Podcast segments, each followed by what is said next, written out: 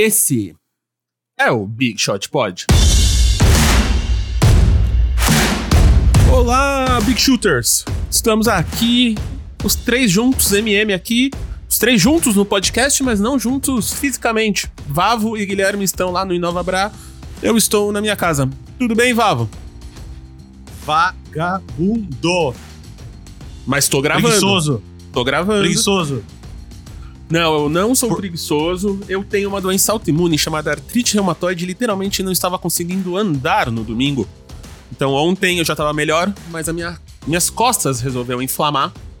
Então eu fiquei em casa pra poder simplesmente existir enquanto ser humano. Guilherme, Entendi. como é que você tá? Tô bem, eu, eu não vou criticar ninguém porque eu não vim semana passada, então. ah, Como é que tô foi bem, de mini férias? Na verdade, eu tô mais cansado do que quando eu fui, porque quando a gente viaja com crianças, aquela história de que você precisa tirar férias das férias é real, assim. Só que eu não tive essa possibilidade por conta do caminhão de trabalho que a gente tem aqui na Ampere. Então, tô mais cansado do que quando eu fui, mas tá tudo bem. Aê! Então, como sempre, querem falar com a gente agora que a temporada tá aí no limiar de começar? É, manda um e-mail, manda uma mensagenzinha, um comentário no YouTube, se vocês estiverem vendo no YouTube, no arroba BigShotPod em qualquer rede social, bigshotpod.ampere.audio, nosso e-mail. Começa a dividir com os amigos, começa a, a falar com a galera, porque a NBA tá vindo aí a todo vapor, já tá rolando jogo, né? Já tá, já tá rolando jogo de pré-temporada e tal. Graças a Deus. É, então já vamos aqui pros destaques iniciais. É, Gui, Vavo, vamos começar com o Vavo, porque o Vavo tava aqui semana passada. Vavo, Não, ó, se tu tivesse presente aqui fisicamente, tu ia saber que o Gui combinamos que ele ia começar hoje, viu? então pode ser. Eu sou, é, eu, eu sou democrático. O que a maioria vota eu acato. Então, é, na verdade, é, porque a gente conversou o destaque inicial dele, eu queria fazer um comentário em cima do que ele vai, do assunto que ele vai falar. É, sobre destaques iniciais, meu primeiro destaque, na verdade, é a NBA que voltou, graças a Deus, temos jogos aí, né? É, é, vários jogos já rolaram, já vimos a primeira, a- o primeiro a- a versão desse Lakers com Anthony Davis e LeBron James.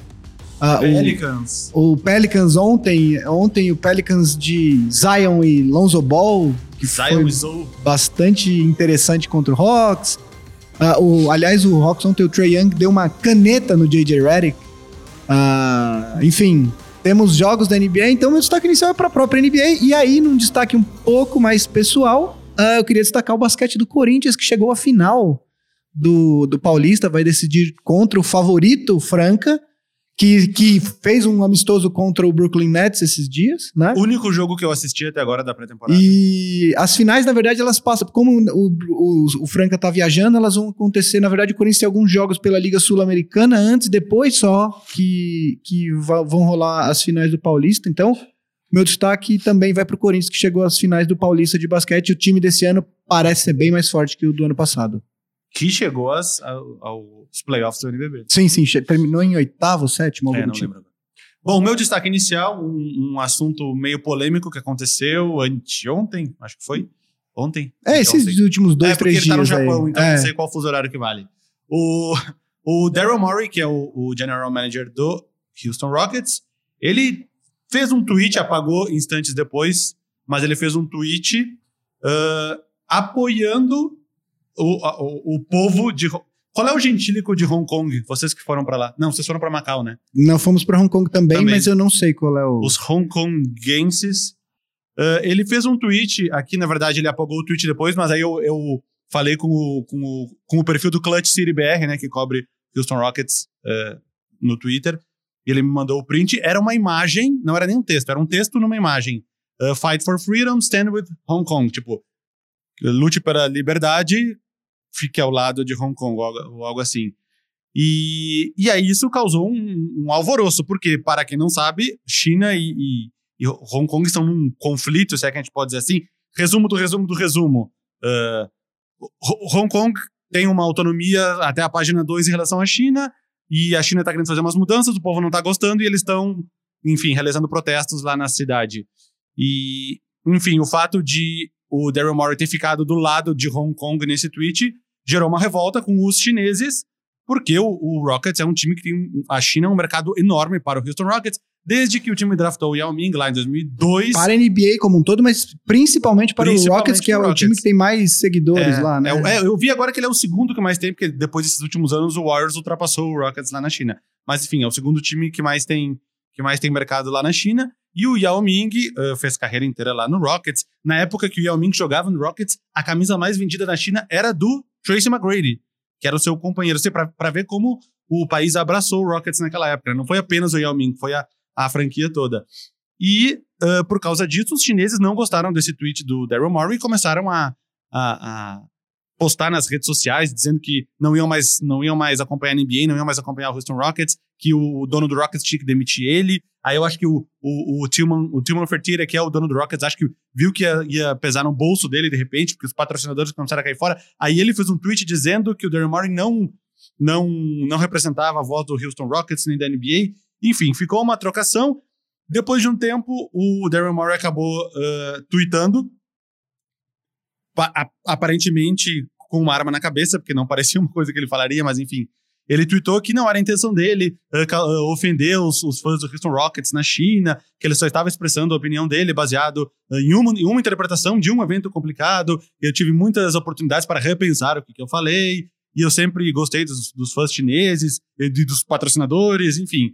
Ele, ele ah, espero que isso não, não, não uh, prejudique a nossa relação daqui para frente no futuro. E minha, meu tweet é, expressa a minha opinião e não a da franquia e nem a da NBA. Mas enfim, uh, os chineses, que por sinal nem têm acesso ao Twitter, porque o Twitter é bloqueado na China. Na verdade, quem entra no Twitter lá é, é Hacker. hacker. E essa Então, mas em Hong Kong pode, né? Não, mas o pessoal reclamando é o pessoal da China. E, e, é, inclusive. mas tem to- o Weibo, né? Aí, aí vaza pra China depois. É mó É, zona.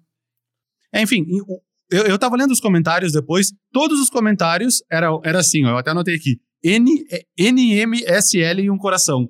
Todos os chineses comentavam isso, NMSL e um coração. Eu falei, que diabos é isso? Sua Aí eu mãe- fui lá no Twitter, fui no, no- no Google procurar, aí é meio que um jogo de palavras que é tipo Nimasile, que quer dizer algo do tipo que tua mãe morra. Sua mãe está morta. Sua mãe está morta, É, eu, li, assim. eu vi uma Jogando, e é tipo um curse, né? Tipo uma...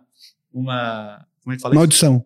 Uma, Um xingamento. uma maldição, uma maldição pra É. cima do Daryl Morey. Enfim, ah, no início eu achei que não ia dar que danado, porque eu falei, ah, isso é uma, é uma bolha muito específica desse grupo de pessoas que, que o pessoal tava falando, ah, são os bots chineses que atuam aí no mundo inteiro em vários assuntos.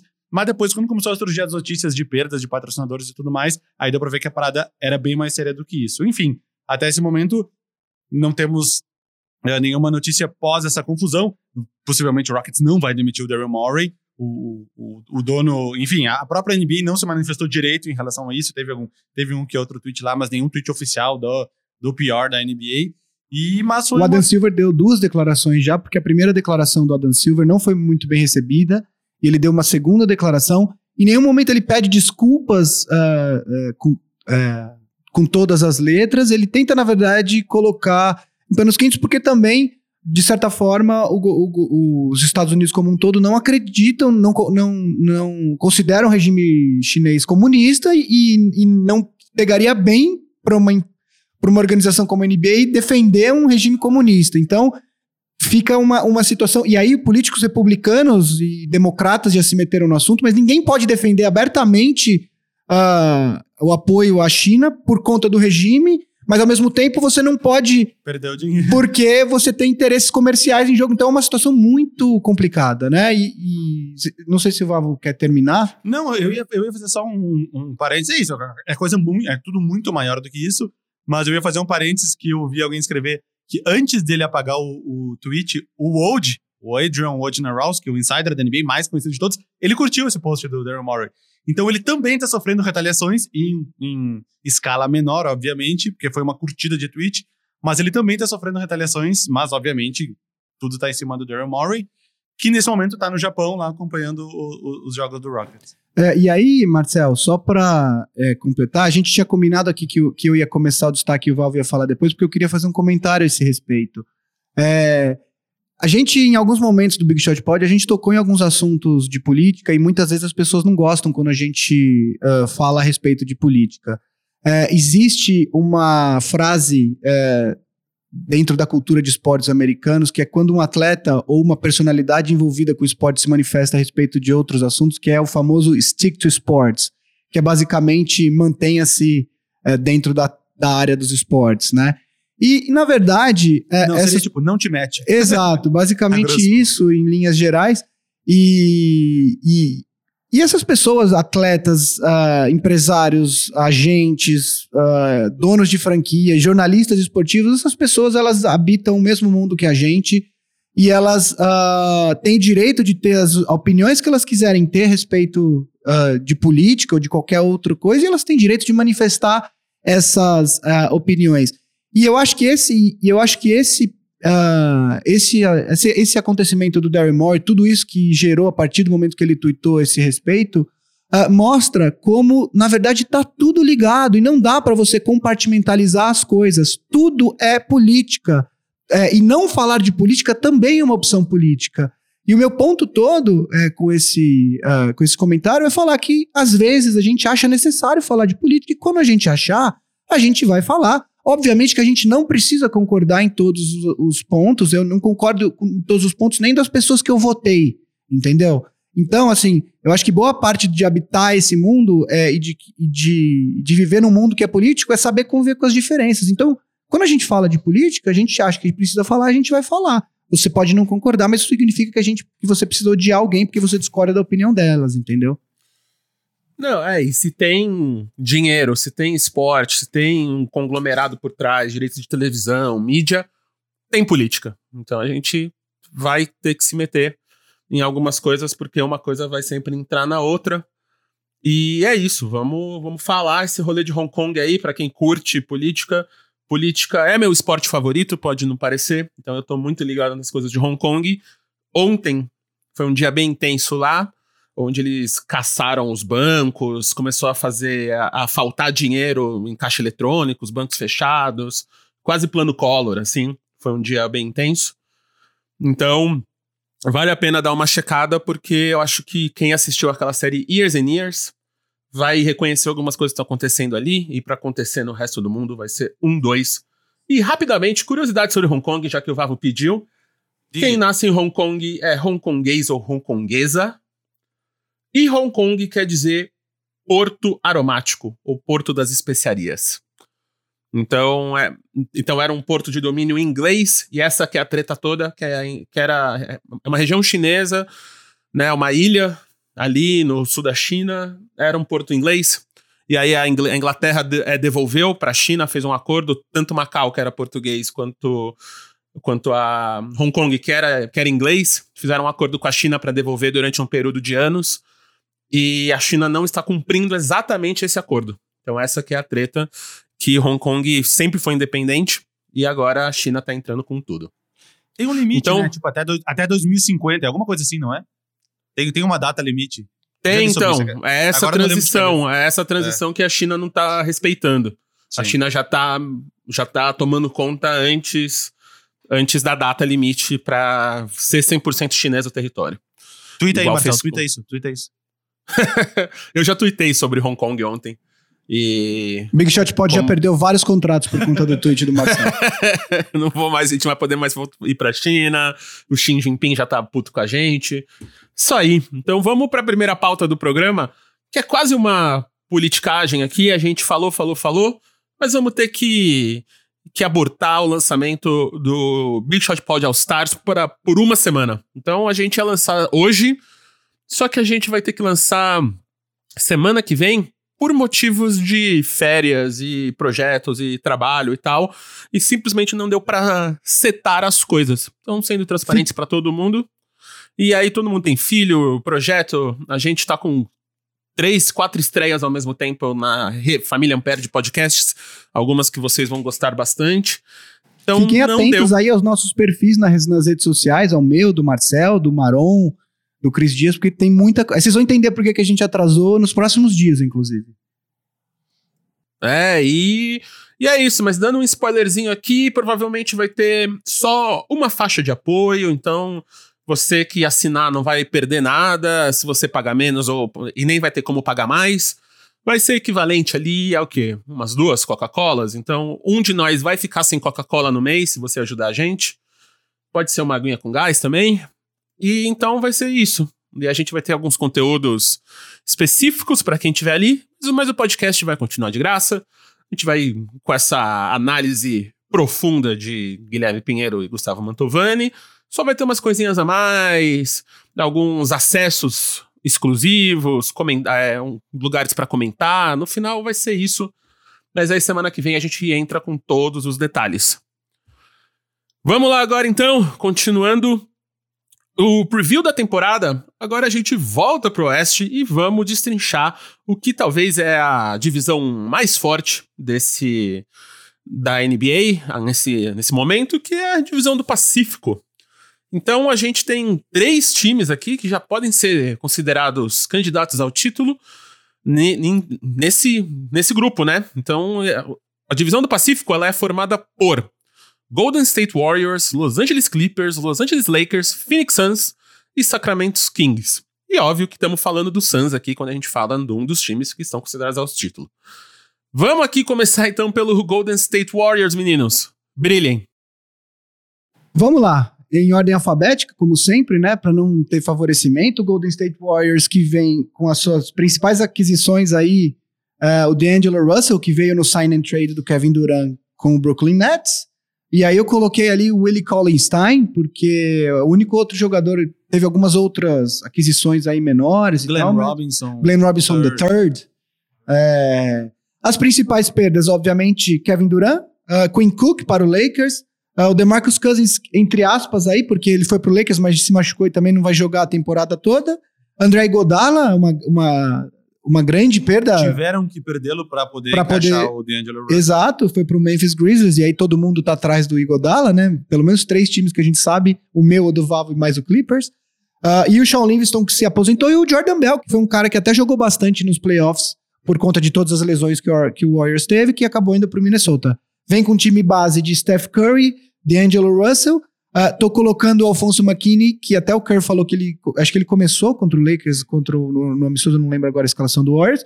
Coloquei no lugar do Clay Thompson, como todos sabem, o Clay Thompson tá machucado. Se voltar, volta só depois do All-Star Game. Então vai ser mais pro fim da temporada. Uh, Draymond Green e Kevin Looney de pivô.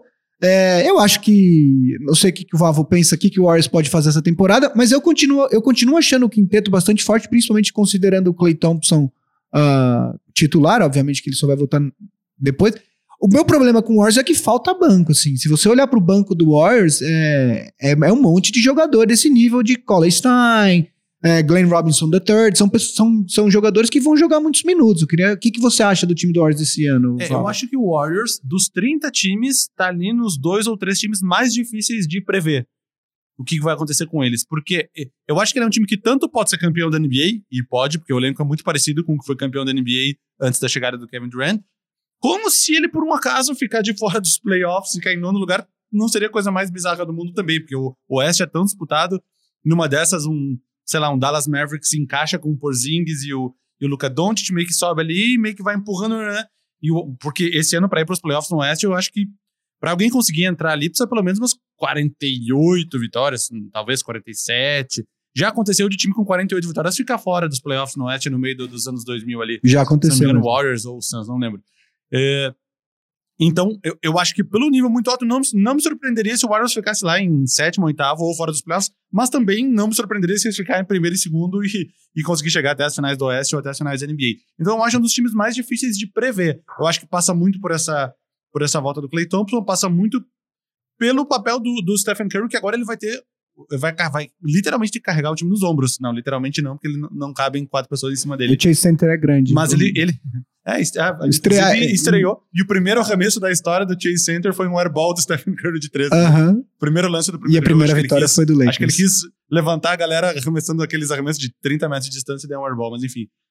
E realmente, que nem tu falou, o banco do time, eu tava dando uma olhada aqui. Fora quem a gente citou, Alec Burks, que tentaram nos últimos anos, passou por vários times, não deu muito certo. Omar Spellman. Omar Spellman, Marquis Chris, eles fecharam agora recentemente, que andou pipocando de time em time aí nos últimos anos, depois do Suns, foi pro Rockets, foi naquela troca pro Cavs. Ele deu uma rodada boa aí. Não sim. teve chance de jogar. Andrew Harrison, que tava no, no, no Memphis. Damian Lee. Damian Lee, que praticamente não joga. É, é um elenco, assim, é isso que eu... Assim, realmente, o, ó. o grande problema do Warriors... Juan Toscano Anderson, nunca ouvi falar. tá O grande problema do Warriors é justamente esse banco, né? Eu acho que o quinteto continua, apesar do. O Kevin Looney teve uma atuação boa nos playoffs, tanto que o Warriors fez um esforço para segurar ele. O Cole Stein Eu pode contribuir o- o vindo do banco. ah, jogou, vem jogando bem, eu acho que vai ser o. Agora, você vê uma rotação de. Considerando aí que o Clay Thompson volte, é uma rotação com esse quinteto que eu falei com o Clay Thompson de, de titular, Willie Cauley Stein, ah, Glenn Robinson III e Afonso McKinney, uma rotação de oito jogadores. Quando você olha para um elenco como o do Clippers, por exemplo, é, que a gente sabe que a força justamente vem do banco, é, pelo menos na temporada passada, agora, obviamente, com Paul George e Kawhi Leonard é outra história, mas é, não sei se o Warriors tem esse elenco, vai precisar de um esforço sobre-humano do, do Steph Curry. Eu acredito que o, o D'Angelo Russell vai se encaixar muito bem com o Curry nesse backcourt do Warriors, então eu, eu, eu boto muita fé no, no, no- no Russell. E tem essa questão, assim, um grande problema do, do Russell, pra mim, sempre foi a defesa dele. E muitas vezes é uma questão até de postura, o que é pior, porque não é o não saber, é o não querer, entendeu? É, eu acho que talvez agora nesse time o Russell se sinta um pouco mais motivado, até porque você vai estar sem o- um dos principais defensores do time, que é justamente o, o Clay Thompson. De qualquer forma, eu vejo esse time nos playoffs, eu acho que o Steph Curry vai ter uma temporada é, memorável, vai ser um dos candidatos principais a MVP. E eu acho que se o Draymond Green começar a temporada na mesma forma que ele que ele estava nos playoffs passados, é, eu não, não, não me espantaria de ver o Warriors, inclusive, brigando por uma vaga no top 4 da Conferência Oeste, porque o Draymond Green ano passado, ele mesmo falou, ele perdeu 25 pounds, isso aí é mais ou menos 12 quilos. Ele perdeu entre fevereiro e o começo dos playoffs. Ele não pode entrar na temporada gordo como ele entrou na temporada passada, principalmente porque agora eles não vão ter o Kevin Durant, que era um dos, o principal jogador do time, e o Clay Thompson, que é um outro jogador importante, não tem o Igodala para dar uma folga vindo do banco. Eles é um outro time, a gente tem o núcleo básico ali do do, do Clay Thompson machucado volta depois, mas Curry, Draymond Green ali, mas o resto ao redor é outra história. Então, eu acho que, como o Val falou, é um time muito difícil de prever. Eu continuo botando fé e acho que se o Draymond Green entrar em forma, é um time perigosíssimo que vai brigar lá em cima na Conferência Oeste. É, a minha única preocupação com o Warriors é a defesa, né? Se tu jogar com o Curry e o D'Angelo Russell, já é um dos backcourt mais fracos de defesa. Curry é um cara que rouba muita bola, não sei o quê, mas ele não é um jogador bom Até de pelo, defesa. pelo físico, né? Quer dizer, ele Sim, marca jogadores físico. muito maiores que ele. E aí, e aí o, o 3 do time, o small forward, possivelmente vai ser o Alfonso Bacchini. Se ainda fosse o Godala, tu ainda pensa, putz, vai pegar, sei lá, um... Vai pegar um Rockets, tem que marcar o Harden, põe o Godala nele. O Sean Livingston ainda conseguia um- segurar. vai pegar um LeBron, põe o Godala nele. E no caso não tem o, o, o Godala. Vai ter que botar um McKinney da vida, pelo menos até o Clay Thompson voltar. A minha... Eu, eu tenho certeza que o, que o, que o Warriors vai estar ali nos, nos últimos 10 nos 10 piores times de defesa. Mas, claro, obviamente eles podem compensar no ataque porque, enfim, Stephen Curry pode fazer, ainda mais com toda a- o jogo centralizado nele, ele é capaz de fazer 30, fazer o que o Harden fez ano passado, 36 pontos por jogo. Não me Exatamente. duvida se ele, não duvido que ele faça isso. Exatamente. Próximo time aqui, Los Angeles Clippers, um dos dois times de LA. Vamos lá, o Clippers, considerado aí ah, um dos grandes vitoriosos dessa off-season, talvez o maior deles, né? Talvez inclusive mais que o Nets. Ah, o Clippers que, além de manter os principais jogadores da temporada passada, do time que deu muito trabalho para o Warriors nos playoffs, trouxe é, um tal de Kawhi Leonard, MVP das finais e campeão pelo Toronto Raptors. Ah, trouxe Paul George eh, numa troca com o Oklahoma City Thunder. Ah, e aí coloco aí Mo Harkless, que veio naquela troca que mandou o Jimmy Butler para Miami. Ele veio do Portland, mas que também é um jogador que vai ser bastante útil. E o Patrick Patterson, que na verdade ele foi. rolou um buyout dele com o, com o Oklahoma, ele não veio nenhuma troca, e aí ele assinou com o, ah, com o Clippers. Como perdas, a gente ah, considera o Danilo Gallinari e o Shai Gilgeous Alexander, que foram pro Oklahoma na troca do Paul George. E ah, acho que de perdas. ah, deixa- é, acho que de- as maiores, principais perdas acho que foram essas, né? O time base vem com Patrick Beverly, Landry Shamet, uh, Kawhi Leonard, Paul George e Vitsa Zubac. Eu acho que as principais questões com relação ao elenco do Clippers, na verdade o elenco é sensacional, o elenco é, é talvez de 1 a 10 ali seja o mais completo da NBA, ou um 12 a gente pode falar, né? Eu acho que a grande questão com, Clippers é justamente uh, com, a, com, com o status de saúde dos dois principais jogadores. Uh, o Kawhi Leonard fez aquele load management na temporada passada inteira. Uh, eu estava lendo algumas coisas uh, sobre ele e dizem que essa lesão que ele teve é uma coisa que pode se tornar crônica, ou seja, pode se tornar um problema contínuo e, e mais grave ao longo dos anos, ou seja, esse load management dele, ele vai, deve, até para que ele chegue saudável nos playoffs, deve continuar. O Paul George não começa a temporada disponível, ele operou os dois ombros após a eliminação do Oklahoma nos playoffs para o Portland, e a gente não sabe, quer dizer... Ele machucou tentando dar o toco no Lillard no último arremesso. Mentira, ele, gente, brincadeira. Ele, ele operou os dois ombros e aí a gente não sabe quanto tempo ele demora para voltar e quanto tempo até ele voltar a demonstrar o jogo que ele estava demonstrando na primeira, na primeira parte da temporada, onde ele era inclusive um dos caras na discussão uh, de MVP, né? Ele ficou em terceiro, né? Ficou em terceiro. Uh, mesmo ele até deu uma queda de existia até um debate que outros jogadores poderiam ter terminado à frente dele, mas pelo que ele fez na primeira parte da temporada, uh, ele acabou terminando em terceiro. Agora, o Clippers, além desses jogadores que a gente falou do quinteto, você tem jogadores vindo do banco, como o próprio Mo Harkless, você tem uh, Jamichael Green, você tem Montrezl Harrell, você tem uh, o, o, Mo, o, Mo, o Lou Williams, você tem uh, o, tem um jogador que eu gosto, o Rodney Magruder, que eu acho que é um jogador útil. Enfim, você tem muitas opções. A gente citou 10 jogadores do Clippers aqui, que, uh, ou seja, para você tirar uma rotação de 8 ou 9 para os playoffs, você está muito bem servido, né? Agora, a grande questão do Clippers nessa temporada é, é, a saúde dos dois principais jogadores, do Kawhi Leonard e do Paul George, né, Valvo? até mais longe, né? O Beverly, que é um cara que na última temporada passou meio que reto sem grandes lesões, ele também tem, também tem um histórico de, de lesões então seria um cara ali que se se se o Clippers perdesse a reposição dele, ficaria meio estranha, né? De, de point guard, teria que, teria que fazer alguma coisa ali para mexer, jogar talvez ou no Williams, ou puxar um, um, fazer um point forward ali, alguma coisa, porque ele é meio que o cara que vai ser o, o armador do time, que não tem. Ano passado jogou com o Beverly e o Giggles Alexander, que eram como se fossem dois point guards, mas o Beverly, enfim, como ele, ele não é tão alto, mas ele conseguia marcar jogadores mais altos, é bom defensor. Então, se a, a lesão, uma possível, uma uh, uma, uma possível lesão do Beverly talvez causasse um problema maior também. Bom, Clippers para mim vai para ser vai jogar para ser primeiro, apesar de um load management do Kawhi e de do Paul George que pode voltar a demorar um pouquinho mais, a gente não sabe como ele vai voltar. Eu acho que é um time pelo pela força do conjunto, é um time que vai brigar para ficar em primeiro lugar na Conferência Oeste e para ter mano de quadra até o final. Eu acho que disputa talvez com Lakers, que é o próximo time que a gente vai falar, Rockets com Harden e Westbrook é um time que em temporada regular, pelo menos pelo histórico, é um time que deve brigar pelo primeiro. Denver Nuggets vem evoluindo, Utah Jazz, várias pessoas vêm jogando como um time que vai brigar lá em cima, mas enfim. O Clippers eu acho que é um dos fortes candidatos. Nos, nos odds lá de, de Vegas é o time, acho que tem a, o número mais alto empatado. Para ser campeão, né? Para ser campeão, mas é. temporada regular acho que era, pelo menos o que eu vi era empatado com o Rockets e o Jazz, se não me engano, como para ser os três primeiros, mas enfim. Uh, é um time que vai brigar em primeiro lugar e, e independente da posição que ficar na temporada regular, é um time que tem condições de vencer todos os playoffs e chegar até as finais da NBA. Uh, da, na, na, temporada passada, como underdogs, né, como, como zebra, que nem o Gui falou antes, eles foram muito bem contra o Warriors. Então, acho que essa experiência dos jogadores que não são o Kawhi Leonard e o Paul George, a experiência que eles adquiriram no ano passado vai ser muito importante quando chegar nos playoffs.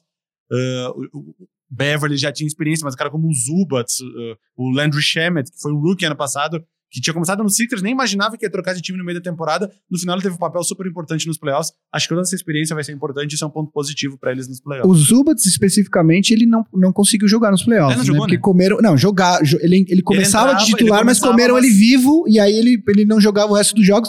Inclusive, uma das, uma das questões a gente vai falar Mas do Lakers, no confronto direto, no confronto direto contra o Lakers, a questão é que o, o, o Clippers não tem quem pare o Anthony Davis. E aí essa é, Obviamente que o Lakers tem os problemas defensivos dele. Eu só tô falando que o Zubats contra um pivô forte, contra um cara lá no meio forte, ele, ele, ele deixa a desejar defensivamente. Ofensivamente, ele é até competente. De qualquer forma, isso tudo que você falou faz sentido. Minha única ressalva é que para a temporada regular, eu não sei se eles vão brigar é, eu, boto, eu boto até mais fé. Eu acho o time do Clippers melhor que o do Lakers e eu acho que o time do, do Clippers é o favorito ao título da Conferência Oeste. Dito isso, para a temporada regular, por conta do load management do Kawhi e por conta desse período que o Paul George vai ficar fora até voltar e voltar e pegar ritmo, talvez eu não colocaria eles como favorito a, ao primeiro lugar na temporada regular, entendeu? É, eu, eu, eu acho que eles não vão botar todas as fichas nisso, que nem o Toronto não botou ano passado e acabou em segundo, que nem o Golden State não vem botando nos últimos anos e alternou ali uns primeiros e uns segundos lugares. Porém, acho que naturalmente, com o elenco deles, sempre lembrando, a gente acaba às vezes esquecendo. Eles têm o Williams e o Montrezl Harrell vindo do banco, e isso torna o, o, time reserva deles melhor do que qualquer time da NBA. Eu acho que naturalmente eles podem acabar chegando mesmo sem forçar muito a barra. Aí talvez no último jogo ali, quando vê que tá meio empatado com alguém, dá uma forçadinha, joga o Kawhi 4, 5 jogos seguidos e tenta conseguir o primeiro, mas enfim. Acho que naturalmente, sem forçar a barra, talvez eles cheguem lá. Acho que é por aí. Vamos lá, Marcel? Próximo? Vamos! Próximo, segundo time de LA, o Lakers. Time de Gui Pinheiro. Vamos lá. O meu Lakers, que vem como. como eu, eu botei um time base aqui e o próprio Frank Vogel me fez uma surpresa positiva no, no, no jogo de estreia da pré-temporada. Porque eu achei. Não, porque o, o, o Arjão Rondo tem uma moral que eu não entendo no, no time do, do, entre os jogadores da NBA, enfim, ele é um jogador que eu particularmente não gosto mais, já gostei muito dele, mas acho que ele não se esforça na defesa e eu achava que ele ia ser titular. Mas uh, um dos jogadores que mais vem sendo comentados na, na, na pré-temporada do Lakers é o Avery Bradley. Ele começou de titular uh, contra o Warriors e tudo indica que ele vai ser o titular de armador do Lakers, pelo menos para começar os jogos. O, o, time base do Lakers então vem com o Avery Bradley, uh, Danny Green, LeBron James, Anthony Davis e Javeio McGee de pivô. O Anthony Davis não, quer, não gosta de jogar muito tempo de pivô, então ele vai jogar mesmo de power forward. Uh, as principais aquisições, ele, nosso, nosso padrinho, né, Anthony Davis, uh, Danny Green, como eu já disse, o Quinn Cook, do, do que veio do Golden State Warriors, que também eu achava que podia ser um o, o, titular na armação, o Dwight Howard, que enfim, eu evito comentar, e o DeMarcus Cousins, como eu disse, com asterisco, porque ele ia ser o pivô titular, acabou se machucando e não vai jogar uh, a temporada toda. As principais perdas uh, Lonzo Ball, Josh Hart e Brandon Ingram, que foram os jogadores envolvidos na troca que trouxe o Anthony Davis, Lance Stevenson, uh, eu coloco, tá embora ele, ele jogou até bem, agora ele tá na China? China. É. E uh, tá defendendo o Daryl Moore lá. E o Tyson Chandler, que foi para o Rockets do Vavo. Vavo, como é que você enxerga o Lakers para essa temporada? O que, que você espera do time? Você acha que você coloca o time do Lakers como um dos favoritos? Tem gente que coloca, tem gente que acha ele um pouco abaixo. O que, que você acha?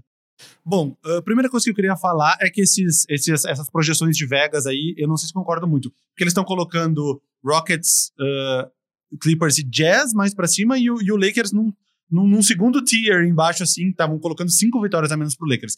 Eu não vejo o Lakers inferior a, a, esses, a esses três times, uh, que nem eles estão falando. Eu imagino um time que vai brigar os, os, são jogadores que, que, jogam 82 jogos, tipo o LeBron James, se ele, se ele puder, ele joga 82 jogos. Anthony Davis, se puder, ele joga 82 jogos. O time vai, o elenco tá legal, mesmo tendo sido montado de última hora, porque o Lakers ficou esperando a definição do Kawhi. O Kawhi não veio pro Lakers, e eles tiveram que montar ali pegando os free disponíveis, bem que tudo de última hora. Eu achei que o elenco do Lakers ficou legal, um, pelo menos ali uns 7, 8 da rotação. eles um apalavraram com todo mundo antes e falaram assim: a gente vai esperar o Kawhi. Se ele se não, não vier, é. a gente vai assinar com você. E aí, acho que os jogadores, o próprio Danny Green falou que se, ele, se o Kawhi.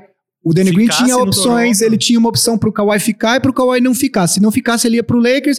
Se ficasse, ele voltava pro Toronto. Acho que os próprios jogadores já tinham que meio. Já sabiam que tinha Sim, a proposta do Lakers na Rajon mão. O Rondo já veio o Magui, o Caldwell Pope. Todos jogadores que, jogaram, que jogou no Lakers. Só esperaram. Não tinha assinado, só ficaram esperando se o Kawhi ia ou não. Porque o Lakers ia ter que usar, enfim, o pedaço do cap space para assinar com o Kawhi e talvez não conseguisse renovar com todo mundo. Mas, dadas as circunstâncias, que o time demorou para ser formado e foi pegando, entre aspas, quem estava disponível, o elenco acho que até ficou legal. Uh, eu acho que o Lakers é o outro que briga. Uh, eu, eu acho que vai ficar entre Clippers, Lakers e Rockets esse primeiro lugar na regular season. E uma coisa que eu, que eu falei, eu comentei já em outros episódios, eu falei. Eu não sei de onde que, que a galera fica falando que ele vai começar com o LeBron James de armador, ele não vai conseguir sustentar, ele não vai conseguir marcar um Stephen Curry da vida, ou enfim, é, não sei, talvez o Avery Bradley fique em cima do, do Curry e ele tem que marcar outro cara, mas enfim. Uh, o Rockets com Westbrook e Harden, que, quem que o LeBron ia marcar? Ele não ia contar o jogo inteiro em cima desse, de um desses dois. Mas no fim, pela configuração do site da NBA, se é que a gente pode dizer assim, Tava lá, LeBron James, point guard, Avery Bradley, shooting guard. Eu não assisti o jogo. Era o LeBron que tava levando a bola, era o Avery Bradley que tava levando a bola.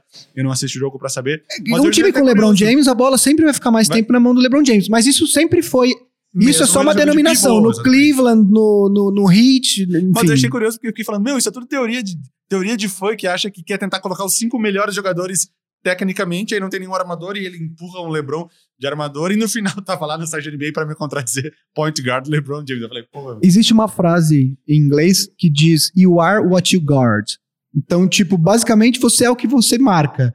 Se você tá marcando três, não interessa o que você tá fazendo lá na frente, você é três, entendeu? Então, eu acho que é isso, assim. Ele vai conduzir a bola porque ele sempre conduziu, mas na defesa ele não vai ficar marcando o Steph Curry, não vai ficar correndo atrás de caras muito menores com 30 quilos a menos que ele, entendeu?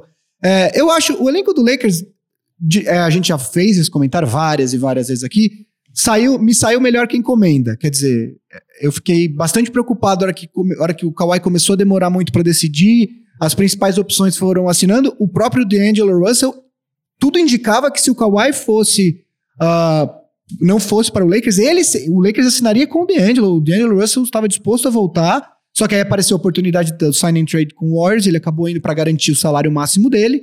Ah, se você olhar, tem esse quinteto básico que eu falei, e aí vindo do banco, o Lakers ainda tem Quinn Cook, Alex Caruso, que foi muito bem no. É um jogador que, se- que a torcida do Lakers espera muito e que foi muito bem no segundo tempo contra o Warriors. Você tem o Troy Daniels, que é um bom chutador. Você tem o Jared Dudley, que vai ser um cara fundamental até pelo vestiário, pelo clima. E ele é um cara que pode jogar minutos importantes eh, em jogos de playoffs. Você tem o Kyle Kuzma, que tá machucado, mas que é um jogador que eu, eu depois de LeBron James e Anthony Davis, eu acho que ele é o- jogador mais importante no sentido de que o Lakers, depois da lesão do DeMarcus Cousins, o Lakers precisa que o Kuzma dê um salto na carreira dele e, e o Lakers está bancando, porque foi o único jogador que o Lakers não fez questão de não incluir na troca do Anthony Davis, né? Ah, então, você tem aí jogadores, que eu falei ah, pelo menos também. o, o KCP, claro. Então você tem aí 10 jogadores, acho que dá pra você tirar uma rotação competente de 8, 9 jogadores para os playoffs. Ah, eu, particularmente, eu acho que a gente, sim, não preciso falar da qualidade do LeBron James e do Anthony Davis, mas eu fiquei, se é que é possível, positivamente surpreso com ah, como parece que os dois foram feitos para jogar um com o outro. Assim, o Anthony Davis lá embaixo, o LeBron do lado de fora. É, eu acho que quando você tem duas estrelas, rola uma coisa meio que vai, primeiro a sua vez, depois a minha vez. Rolava isso acho que com Russell Westbrook e Paul George, né? Não eram jogos necessariamente compatíveis e no começo, principalmente na primeira temporada, rolava uma vez é sua, uma vez é minha, uma vez é sua, uma vez é minha. Não era um negócio fluido, vamos fazer juntos, vamos construir juntos aqui. Pelo menos, obviamente, que foi, eu vi só dois quartos de Anthony Davis e LeBron James, mas me parece muito complementar o jogo dos dois. Eu fiquei muito ah, ah, ah, feliz com, com o entrosamento que parece que eles já têm. Eu, em termos, hoje em dia a gente vive a fase das duplas, né? Em termos de dupla, eu coloco essa dupla do Lakers contra, contra quais, qualquer outra dupla da liga atualmente. Assim, Fazer um NBA Jam aí. se for um NBA Jam, eu Ia coloco essa dupla, dupla. eu aposto meu dinheiro nessa dupla. Meu problema com o Lakers é o restante do elenco, é a administração, é o resto. Então é por isso que eu não venho aqui falar o Lakers vai ser campeão. Acho que o Lakers tem sim chance de ser campeão. Acho que por conta de tudo que foi falado, o Lakers foi motivo de muitas piadas nos últimos anos, nesses últimos 12 meses com o Magic Johnson, todas essas coisas, mais ainda.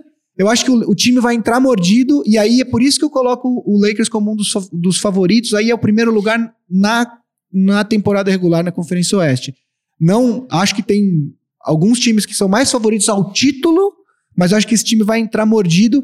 Ah, como sempre, obviamente, tudo depende de lesões, etc. Mas eu acho que esse time vai brigar lá em cima, vai ficar, vai brigar, vai estar lá em cima ao longo do ano todo. Concordo. Ah, acho que vai ser. Essa conferência, inclusive, vai ser uma, uma famosa briga de foice no escuro, né? Agora, nosso queridinho lá de baixo, Phoenix Suns. Phoenix Suns, nosso favorito ao título aí, né? Agora com o Ricky Rubio, MVP do Mundial, né, Vavo? Ah, Phoenix Suns que vem aí com o time base de Ricky Rubio, finalmente um armador de fato, um armador de ofício na posição, depois Coisa de que não 17 anos. Desde Steve Kevin Nash. Johnson. Steve Nash. Voltei demais. Né? É, depois de 46 anos sem armador, o Phoenix Suns finalmente tem um armador de ofício, o Ricky Rubio aí vindo de um prêmio de MVP na Copa do Mundo de basquete. Devin Booker, Kelly Oubre Jr., uh, coloco aí Dario Saric e uh, DeAndre Ayton como time base do, do, do Phoenix Suns. Principais aquisições, como eu disse, além do Ricky Rubio, eu coloco aí Aaron Baines, que veio numa troca no, no dia do draft, né? Uh, acho que vai ser um jogador que vai dar um respiro pro DeAndre Ayton. E como perdas, eu coloco o Kyle Corver, mas na verdade o Kyle Corver ele só passou pelo Phoenix, né? Ele rolou uma troca, ele acabou sendo rolou um buyout, ele ele foi pro Milwaukee. O Troy Daniels que foi pro pro, pro Lakers e eu coloco também o Dragon Bender, mas você vê quando o time é ruim, as principais perdas do time são ruins porque uh, o, o, time já não tem muitos jogadores bons, não é verdade? Então uh, acredito que uh, o time do Suns é tipo quando tá no fundo do poço, não tem como ir mais fundo, né? Pois é. tá no fundo do poço. Eu acho que o time do Suns é, deve mostrar uma evolução, né? Uh, com mais um segundo ano do, do Aiton. Uh, o Devin Booker a gente não precisa falar. Acho que a presença do Ricky Rubio vai deve abrir bastante o jogo do time e para o Devin Booker especificamente. Kelly Oubre Jr., depois que ele veio da, do, do Wizards, mostrou uh, algumas coisas interessantes. Não gosto do, não gosto do draft do Suns, acabou draftando o. Me fugiu o nome dele agora, eu já vou atrás, que é o jogador que veio de North Carolina, que era um jogador que era esperado para ser draftado basicamente no final do primeiro round ou no começo do segundo, e o, e o Suns acabou escolhendo ele uh, no começo, no, acho que na 14 escolha, que era do, do Suns, eu já vou atrás do nome dele. Mas trouxe o, o Ty Jerome, que foi campeão com Virginia, Uh, acho que o time vai mostrar um pouco de evolução, mas continuam não achando que vai dar para playoffs. Acho que, inclusive, é, o Suns vai continuar brigando lá embaixo como um dos piores times da Conferência Oeste. O que você acha, Vavo? Eu acho que o, o, o, pela chegada do Ricky Rubio dá uma leve melhorada. Cameron Johnson, o Cameron jogador Johnson. que o Suns draftou. Que o time, que nem, que falou, não tinha armador. Eles, eles ficavam jogando na temporada passada com o com o que veio do Rockets lá, de Anthony Melton. O, o Tyler Johnson, que veio Tyler do Heat Johnson, também, que não é armador, ele é, ele é dois, ele não é um. Ele era meio improvisado, então só de existir um armador já é um salto muito grande. E o resto do time, uh, o, o Dario Charit veio também, na, foi trocado por pique, né, o, o Charit. Então, acho que pelo menos o time titular deles já, já causa uma impressão mais legal que, que o ano passado. Eles perderam, acho que não colocou aqui o, o TJ Warren, PJ Warren, que perdão, foi que foi pro Pacers. E o Josh Jackson. É, mas o Josh Jackson, ele já, ele já tava meio que na doghouse ali, né, e tal. Ele foi para... Quem, alguém apostou nele, foi o Memphis também? Foi o Memphis, Memphis acho que foi o Memphis. É, agora não lembro mais. Uh, enfim, o TJ Warren era um, era um, cara que começou legal ano passado, deu uma queda e parecia que esse é um cara que ia virar um, um, um, jogador melhor, que é um cara de 20 pontos por jogo, né? Não podemos esquecer isso. Eu acho que a média do TJ Warren ano passado pelo Suns foi mais ou menos uns 20 pontos por jogo. Memphis, o Josh Jackson foi pro Memphis. Foi pro Memphis. Então, mas só o time titular já dá uma impressão mais legal. Ricky Rubio, Devin Booker, Kelly Oubre, Charity e o DeAndre Ayton. Porém, o banco de reservas, eu tava olhando aqui agora com calma, eu acho que talvez seja, desconsiderando o Charlotte Hornets, que eu acho que vai ser disparado o pior time da NBA, talvez seja um dos bancos mais fracos aqui da NBA. Salva o Aaron Baines, salva o Michael Bridges e... Uh, Frank Kaminsky, talvez, Kaminsky. ali, mas... Uh... Eu não entendo que gostam tanto dele. Frank the Tank? Frank the Tank. Eu não entendo. Ele é o. Tyler Johnson. O... Tyler Johnson eu gosto. Ele teve algumas temporadas interessantes pelo. Hum... Pelo, pelo Heat. Eu gosto dele. Fora isso, Diallo agora tá no Sun. Não sei. O Javon Carter. Javon eh, Carter é um cara que era do Memphis. Eu só sei que ele existe porque num jogo contra o Rockets ele foi colocado ali na fogueira para marcar o Harden e ele jogou bem pra caramba nesse jogo. Eu falei, opa, esse cara pode ser útil no futuro. Agora, é um time bastante novo. Tô olhando tá aqui. O Aaron Baines tem 32 anos, mas depois do Aaron Baines, o jogador mais velho tem 29. E aí é tudo 21, 22, 23, 24, 23, 22, 22, 23. É tudo jogador novo. A assim. pergunta é: dá para não ser o último? De novo? Quem mais que tem na conferência? O Minnesota não vai ser. Não vai ser. É... Olha. Difícil. O Sacramento, não. eu espero evolução. Eu acho difícil, realmente. Difícil. O Memphis, talvez, eh, ainda é, Memphis. Num, período de reconstrução sem Mike é. Conley e tal, talvez, mas ainda assim eu gosto mais do, do núcleo jovem do Memphis do que do núcleo jovem do Suns. Uh, não sei, assim, acho que. Uh, acho é, que vai acabar sendo ali. o último, né? É. Acho difícil não ser o último. Vamos pro último time, Marcel? Fechando o Pacífico aqui, Sacramento Kings. Sacramento Kings, que acabamos de de mencionar, né? É, vem com um time base aí de Darren Fox, Buddy Hield. Tu Uh, fez um time com quatro aqui no ah, eu roteiro. esqueci, na verdade, Harrison, Harrison Barnes, Barnes. eu esqueci, perdão. Uh, Marvin Bagley e acredito que Dwayne Dedmon como pivô titular. É, as principais aquisições do time, justamente o, De o Dedmon, que veio do Atlanta, o Corey Joseph, que veio do Indiana, o Trevor Ariza, que assinou vindo do Washington. Ah, as principais perdas eu coloco o Willie Cauley-Stein e o Alec Burks, que acabaram indo para o rival de estado, ah, o Golden State Warriors. O que, que, você, que, que você espera do Kings? Val? Você acha que o time que ficou ali na beirada dos playoffs pro ano que vem mostrou uma evolução até que ano passado era inesperada? Eu acho que tem essa questão de. O ano passado, os- o Kings pegou muita gente de surpresa. Esse ano não vai, não vai ter mais esse elemento, É, né? ele ficou na beirada, mas não, mas não próximo de ir pros playoffs. Ele ficou em nono, Sim. que às vezes parece que chegou perto, mas não chegou perto de ir É, não, com, com- faltando uns jogos 5, atrás. 6 jogos já tava Já tava decidido os oito que iriam. Bom, né? minha primeira observação é por que, que o Trevor Ariza sempre assina com um time que não precisa dele? Que nem ele assinou com o Suns ano passado, que nem aí ele foi pro Washington, agora ele veio pro Kings. Deneiro. Deneiro. Você tá, você tá no anos, final né? da carreira, então você vai assinar um dia de- onde Ele não vai pra onde precisam dele, ele vai pra onde pagam, pagam mais. Mas enfim, é só uma pequena observação, porque eu. O Gui também, porque jogou no Lakers, mas eu acabei acompanhando o Trevor Ariza mais de perto que a média dos fãs de NBA, porque ele teve duas passagens pelo Rockets, então acaba acompanhando mais o. O Ariza jogou nos, nos primeiros anos da carreira dele no Lakers, Não, né? ele começou no Knicks, foi pro Magic, ou do Magic foi pro Knicks. Aí ele foi pro Lakers. Aí quando ele foi campeão a primeira vez pro Lakers, em vez de ficar pro segundo título, ele foi pro Rockets. É, é porque, mas, mas o Lakers eu lembro, o Lakers tinha aquelas questões de cap, É. e aí ele, fez, ele teve uma atuação muito superior ao que ele ganhava naquele ano, e aí o Lakers não ia ter como assinar com ele, então não foi nem ele foi pro Rockets jogou um ano. Aí acho que ele foi pro Wizards, fez o contrato de quatro anos, foi pro Rockets mais quatro anos e agora fica pipocando em todos os times. Mas enfim, foi o máximo que se falou sobre o Trevor Ariza em um podcast de NBA. Ah, tem um cara que não tá aqui no time base. Ele jogou duas vezes no Lakers também, ele voltou. Ele voltou pro Lakers. Um cara que não tá no time base, mas que eu acho que vai ter uma evolução enorme, mostrou isso no Mundial, é o Bogdan Bogdanovic.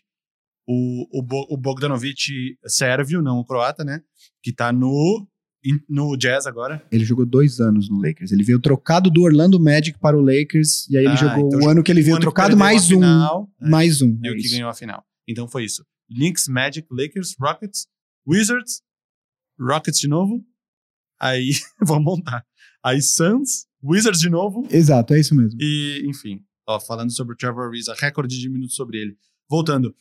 Ah, o Bogdan Bogdanovic, que foi um cara que foi muito bem no, no, no, no Mundial, ao contrário do seu titular Harrison Barnes, o que não me surpreenderia se no meio da temporada o Bogdanovic vira titular de small forward no lugar do, do, do Harrison Barnes, ou pelo menos para finalizar os jogos junto com o Buddy Hield e o, e o Darren Fox para dar uma, uma força ofensiva melhor. E eu, eu acho. Eles têm uma margem para evoluir, vão evoluir, mas eu ainda acho que não o suficiente para conseguir bri- brigar com os oito do, do Oeste, que nem eu falo há muito tempo. Para mim, os oito do Oeste já estão consolidados, salvo alguma lesão muito grave, ninguém mexe nesse grupo. Eu acho que eles vão conseguir brigar pelo nono lugar.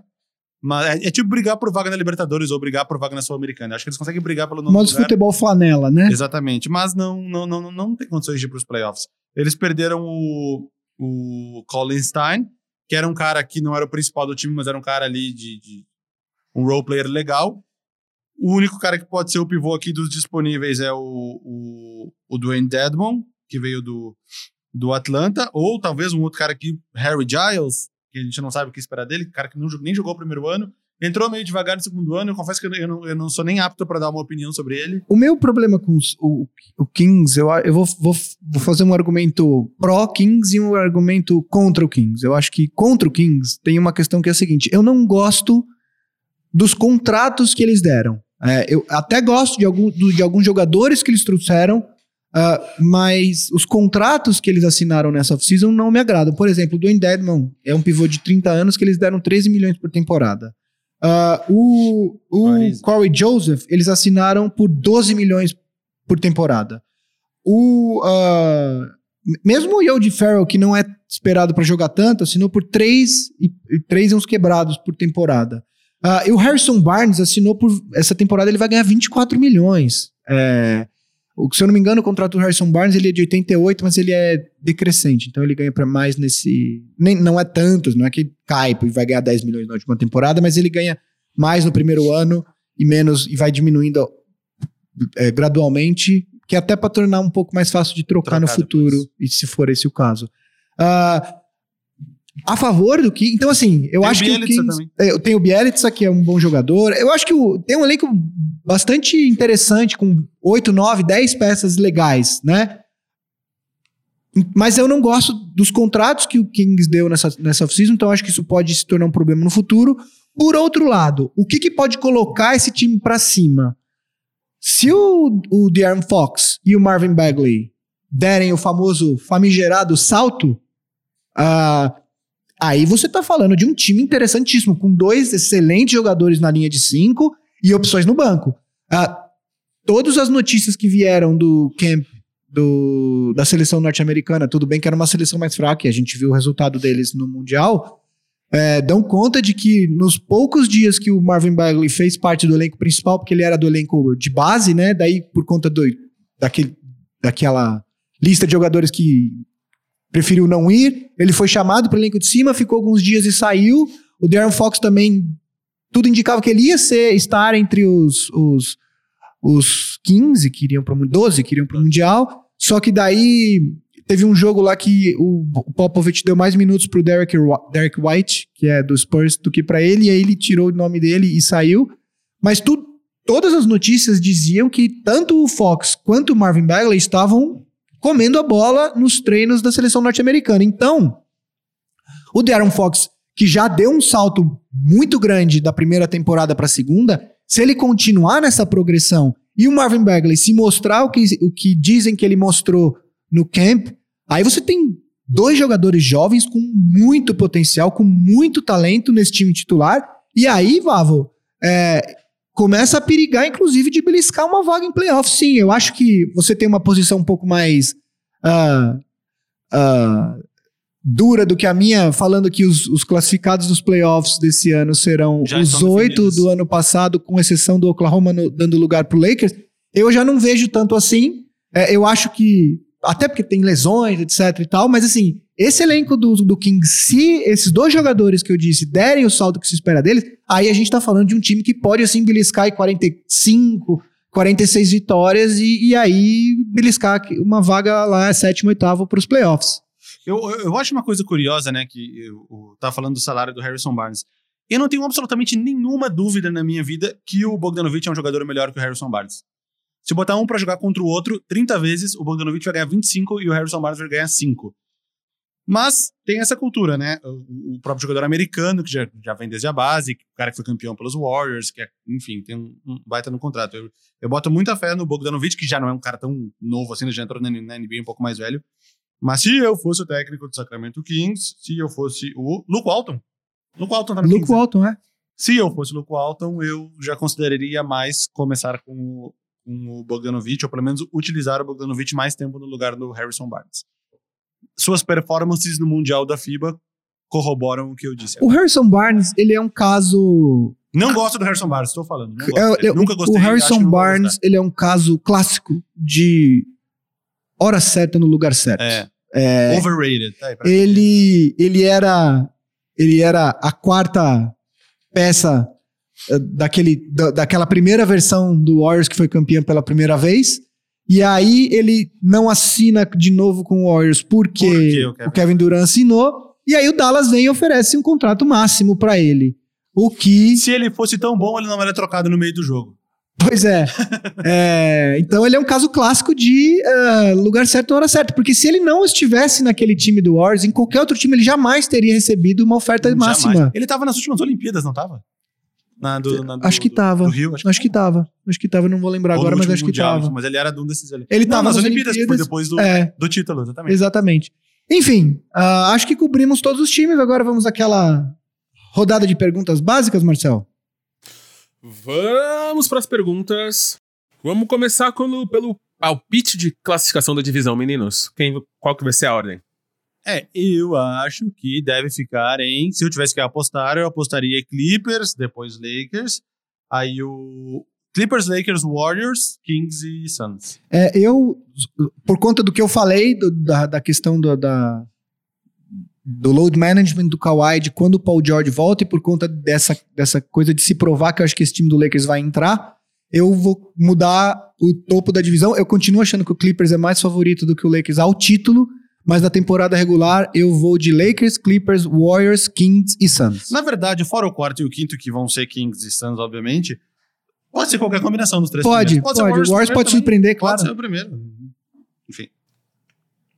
É, quais times da divisão vão para os playoffs? Os três primeiros, Com e certeza com a chance primeiros. ali do Kings nessas condições que eu falei. Se eles derem uma, uma evoluída e tal, acho que o Kings pode beliscar. Um jogador que será surpresa positiva. Bom, acabei de elogiá-lo bastante. Estou no aguardo de um salto ainda maior. Bogdan Bogdanovic, do Sacramento Kings. Eu acho que ele vai.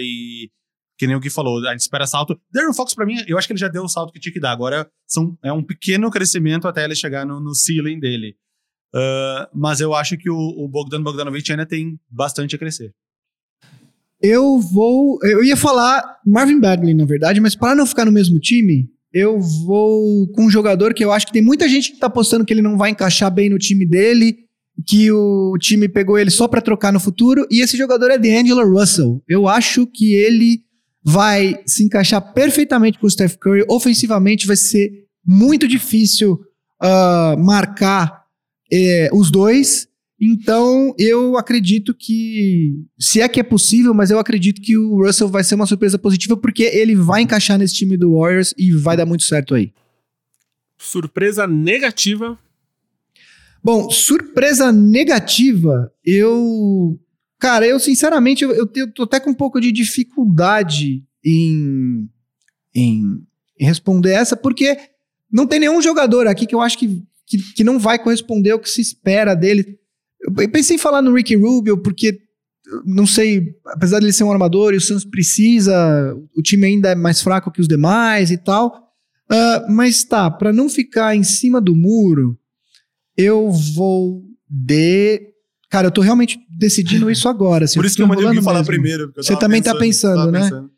É, para não ficar em cima do muro, eu acho. ah, eu vou falar um jogador que eu acho que ele. ele é, ele, ele, super, ele overachieved. Não tem- Como é que tem uma palavra em português? Pra quando você faz mais do que se espera? É isso mesmo. É, em português, tem? Tem, quando você faz mais do que você espera. do que é Essa esperado de você. É, essa é a expressão Exato. Na temporada passada, que é o Pat Beverly. Assim, é, eu acho que na temporada passada ele atingiu o nível. Ele já, ele já é um cara de 32 anos, se eu não me engano.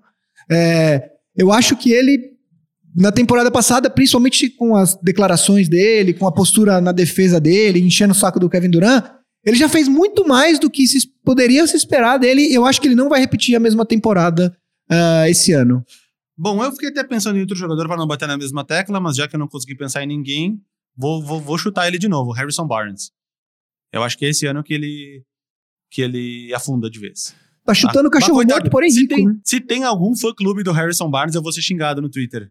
Deve ter, Deve cara. ter, tem pra todo mundo. Outro dia, outro dia teve a troca, na troca do Jeremy Grant, eu fiz uma piada. Daqui a pouco vai aparecer o cara do Jeremy Grant Brasil fazendo piada. Eu fui olhar e tem o Jer- Tem. Mas Jeremy ele Grant. fez piada. O ca... Não, piada não, mas existe um perfil dedicado ao Jeremy Grant. Só o Jeremy Grant, não ao Jerry Ann Grant. tipo, Podia ser irmãos Grant, deve família ter, Grant. deve ter, Grant, tá ligado? Mas, cara, o Jeremy Grant, ele não é um jogador que merece um perfil Brasil, tá ligado? Exatamente. Está no Denver Nuggets agora. Estamos naquela fase, Marcel, de falar abobrinhas no final do programa. Então, fechamos a pauta. Antes de falar abobrinha, quero só dar um- uma- umas perguntas da galera aqui, dos comentários.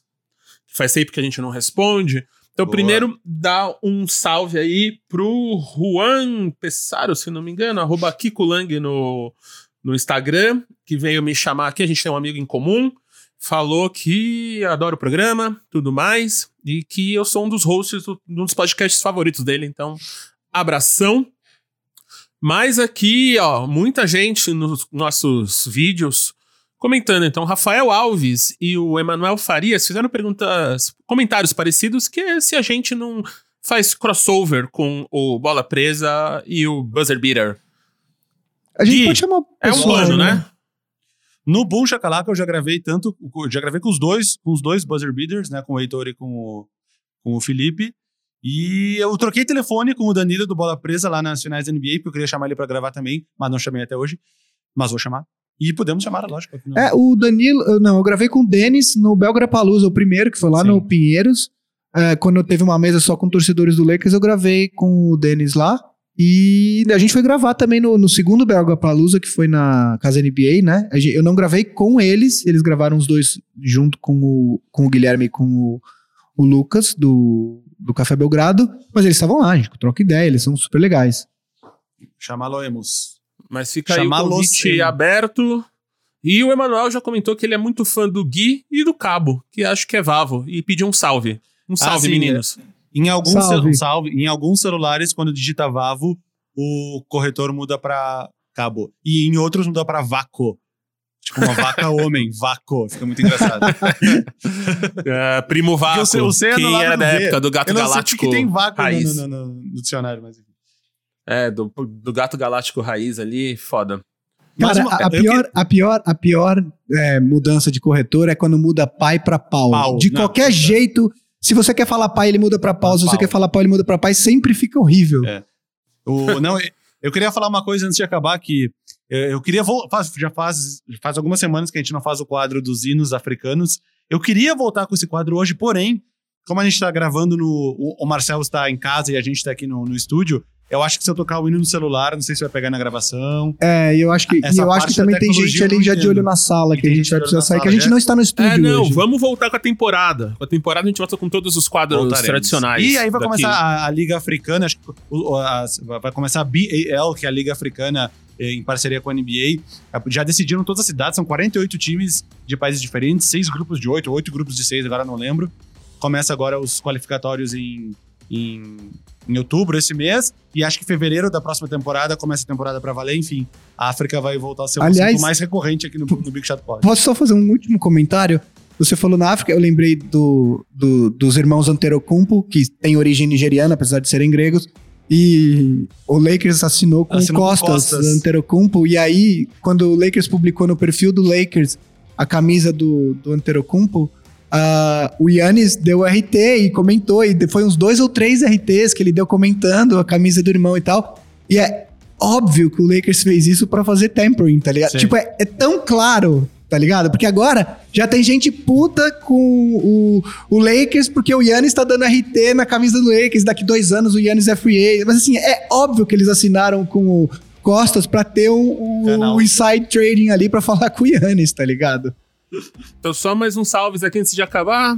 Arthur Antônio, Diogo Menezes, que gostaram da mudança de horário, estão caminhando e saindo para almoçar mais cedo para ouvir o programa. Sérgio Kawakami, Kawakami, Vinícius Ávila, todos os meninos aí. E fechar só com uma pergunta bem aleatório: se é se o Flamengo ganharia do Cleveland Cavaliers? Não. Cleveland ganhou ontem do São Lourenço da Argentina por uns 30 pontos de vantagem, também ganharia do Flamengo. O... Não ganharia, gente. Assim, é- é- é, Digo, jogando sério, obviamente o Cleveland Não, não ganhar. ganharia. Não ganharia. É isso. Assim fechamos o programa 43 do Big Shot Pod. Então, como sempre, mensagenzinha. Se quiser mandar mensagem, arroba Big Shot Pod em qualquer rede social. Nosso e-mail, bigshotpod.ampere.audio. Dá cinco estrelinhas no iTunes. Segue nossas redes sociais, essas coisas todas. A gente da família Ampere de podcast. Boa noite, internet, família feminista Zing. Com novos membros da família chegando aí essa semana. Então fiquem ligados aí nas nossas redes que esse vai ser quente. E a gente é produzido pelo Cris Dias e Alexandre Maron, editado por Guilherme Dornelles e uma produção da Ampere, gravado no Nova Brab Tati. Até mais, gente. Até semana que vem. Um abraço. Valeu!